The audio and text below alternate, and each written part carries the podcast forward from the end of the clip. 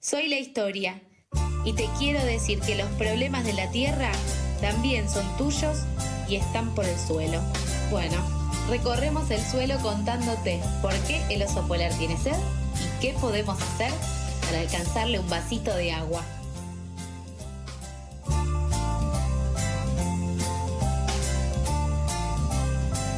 12 horas 46 minutos y empezamos el último bloque de Pasadas por Alto recibiendo a Mijael Kaufman para hacer su última columna de Por el Suelo de este año 2021. Mijael, ¿cómo estás? Hola Charlie, ¿cómo estás?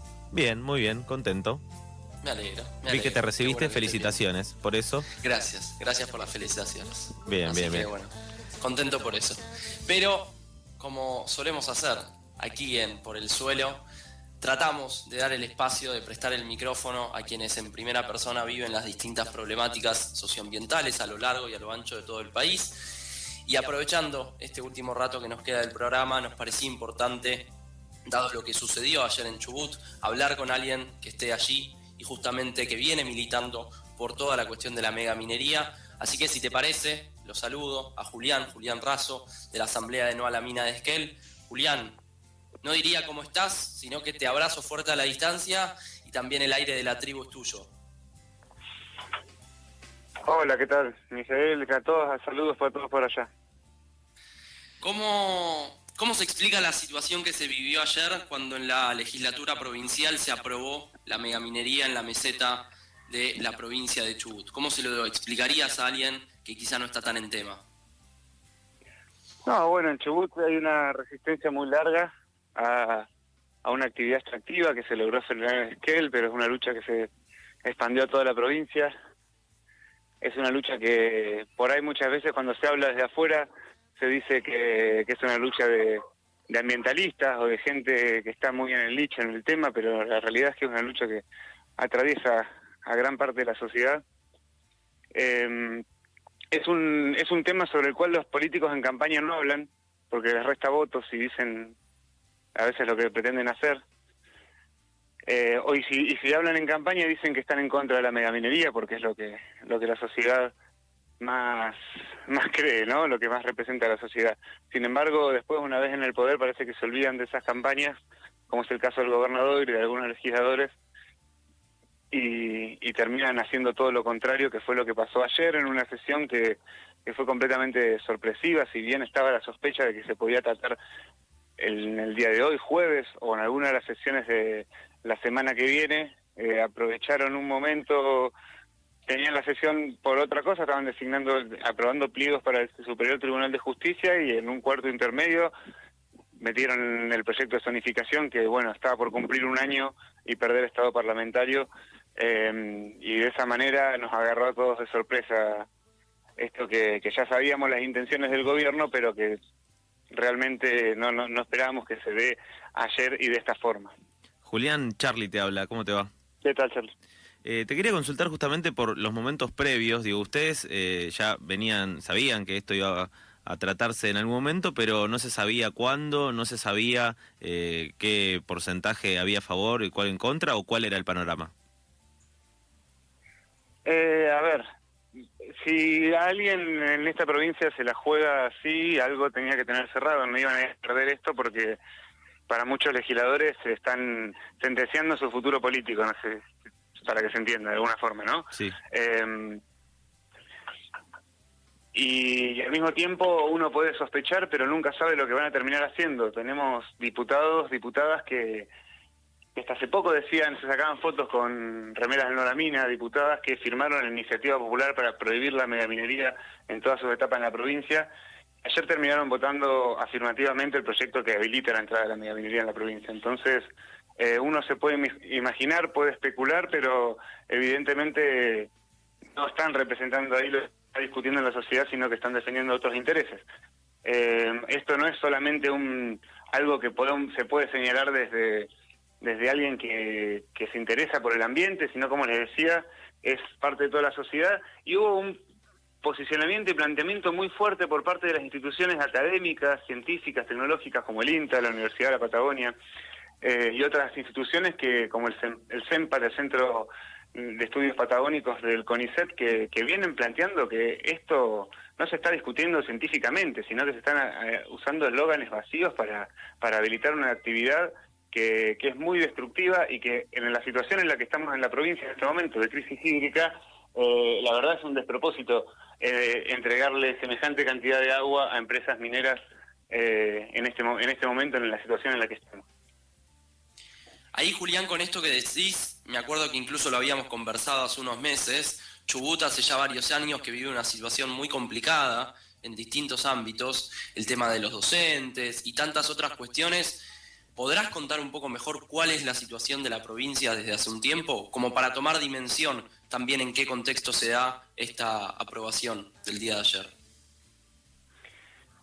Bueno, sí, se pretende hablar de la megaminería como la única salida para la provincia, para una provincia que está fundida, ¿no?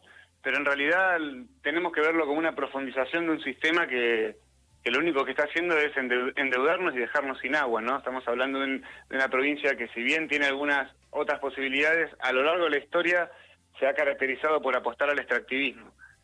Eh, hoy somos una de las, de la tercera o cuarta provincia a nivel nacional en, exportaciones, para que se den una idea. Una provincia con tan poca población que esté en ese ranking de exportaciones. Eh, tiene que ver un poco la producción de aluminio en, en Madrid, pero principalmente la exportación de energía y la exportación de hidrocarburos. Eh, Chubut, en, en, Chubut se descubrió el petróleo hace ya más de ciento, hace unos 115 años.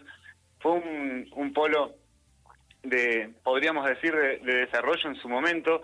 Todo termina en la privatización y, y en la en el extractivismo liso que para nuestra provincia no está representando eh, ganancias, no está representando desarrollo, bienestar social, sino todo lo contrario, estamos cada vez más endeudados y eso es un poco lo que se lo que es el modelo minero, ¿no? El modelo mega minero de la gran minería transnacional. No hay un lugar del mundo que nos puedan decir que se ha salvado o que ha mejorado el bienestar de su población a partir de extraer los recursos del subsuelo, cargarlos en un, eh, separarlos con químicos, cargar lo valioso en un barco y quedarse con, con los pasivos ambientales. No hay ningún lugar que del mundo que haya salido adelante así. Todos los países mineros que usan como ejemplo aplican la minería en otros países o si lo aplican en los suyos también se puede ver los desastres que han hecho en Canadá, en Australia, pues muchas veces se usa como ejemplos. No hay no hay región que, que haya salido adelante. Nosotros ya lo vimos eso. Ya lo vimos con el petróleo, ya vemos que nos estamos quedando sin agua y, y por el contrario estamos cada vez peor. En ese sentido es que los estatales nos ha caído la crisis con todo, ¿no? Estamos sin, sin paritarias hace dos años, tuvimos dos años enteros de cobrar los sueldos tres meses atrasados, eh, el sistema educativo, eh, la salud está toda eh, destruida y bueno, como les decía, se nos ofrece como única salida, salida a la megaminería, como si eso fuese una verdadera salida cuando no van a hacer más que profundizar esta, esta crisis. Ahí, Julián, con esto que decís, justamente poniendo el énfasis en esta cuestión que muchas veces se dice de que la megaminería es la única alternativa, la única solución, algo que nos preguntan mucho y que nos parece interesante preguntarte a vos, que venís militando esta cuestión hace tanto tiempo, es qué otras alternativas hay justamente para también mencionar esas otras alternativas, porque mucha gente cree que la megaminería es la única solución y compran esos discursos y por eso nos parece importante deslegitimar esas eh, mentiras que a veces tienen tanto aire y tanta repercusión en algunos medios de comunicación. sí, en primer lugar señalar que quienes quienes plantean muchas veces le escapan a la cuestión mandando a que quienes nos oponemos a la megaminería tengamos que proponer la, alternativa cuando son los que están gobernando. No muchas veces pasa eso en ese discurso y es, es tremendo porque por algo se presentan y saben con lo que con lo que sobre lo que parten pero Chubut tiene de todo Chubut tiene un montón de, recursos un montón de personas que pueden que pueden poner poner valor a esos recursos eh, eh Chubut hay un montón de pesca pesca marina pesca continental se produce un montón de energía, hemos inundado un montón de valles para producir energía y estamos viendo cómo se va y no la no se aprovecha acá. Eh, hay muchísimo turismo eh, y, hay, y también hay mucha producción agropecuaria. El tema es que cuando se habla de esto de que la megaminería sería una salida, no se está viendo que se, estaría pasando por encima de otras actividades, ¿no? Porque si vos dejás sin agua al sistema agropecuario, si dejás sin agua al, todo el corredor turístico, si afectás las fuentes de agua donde, por ejemplo, están el, el, espacio donde están las ballenas en Puerto Madryn, usándolo como puerto minero, está ahí hay una contradicción entre las posibilidades que, que se que se brindan, ¿no? Me parece que es una discusión que da para un montón, pero hay que resaltar que, que es falso decir que no hay otra cosa que hacer. Porque si no, eh, ese, ese discurso se lo escuchamos a los políticos, ¿no? ¿Y qué, qué, qué haríamos si no estuviesen esos minerales en ese lugar? Tendríamos que hacer un éxodo, abandonar la provincia. Es como que no, no, no tiene sentido. Julián Micaela te saluda de este lado. Te quería consultar por las declaraciones, justamente estabas hablando de los discursos de los políticos y Alberto Fernández habló bastante sobre la importancia del medio ambiente, el cuidado del medio ambiente. ¿Cómo, o sea, ¿Cómo lo sienten ustedes ese tipo de discursos? Digo, frente al FMI, o sea, para, para negociar una deuda, hablan de eh, cuidar los recursos y luego su propio gobernador tiene este tipo de, comportamientos, digo, ¿no? Sí, es un poco, va de la mano con el hecho de pagar la deuda con naturaleza, ¿no? A ver, me parece que es un ciclo que se complementa, ¿no? Viene un gobierno, toma deuda, nos endeuda y nos condiciona y tenemos que pagarlo a costa de exportar la naturaleza. Me parece que está bien tramado eh, ese, ese ciclo y y no, sé, en cuanto al cuidado del ambiente, tendrían que escuchar las, a las instituciones que, que, se dedican a esto, ¿no? Que se dedican a estudiar, analizar y pueden plantear científicamente cuáles son todos los peligros que corremos por habilitar una actividad como la megaminería. Eh, siempre, a ver, estamos estamos hablando de zonas que se sacrifican, ¿no? Estamos, entonces hay que ser claros con eso porque bueno, si, si fuese la decisión, fue, bueno, sacrificamos esta zona para pagar tal cosa, bueno, pero que sigan esos términos, no es real que se pueda hacer una minería sustentable, sostenible, porque justamente se basa en extraer los minerales y llevárselos a otro lado. Clarísimo, Julián. Para cerrar, porque ya tenemos que prestar el aire al siguiente programa, lo que te queremos pedir, prestar, es el micrófono para que en este minuto que nos queda de aire puedas decir, manifestar lo que quieras. El aire de FM La Tribu, una vez más, es tuyo. Y bueno, y que con eso estaremos cerrando la, entrevista.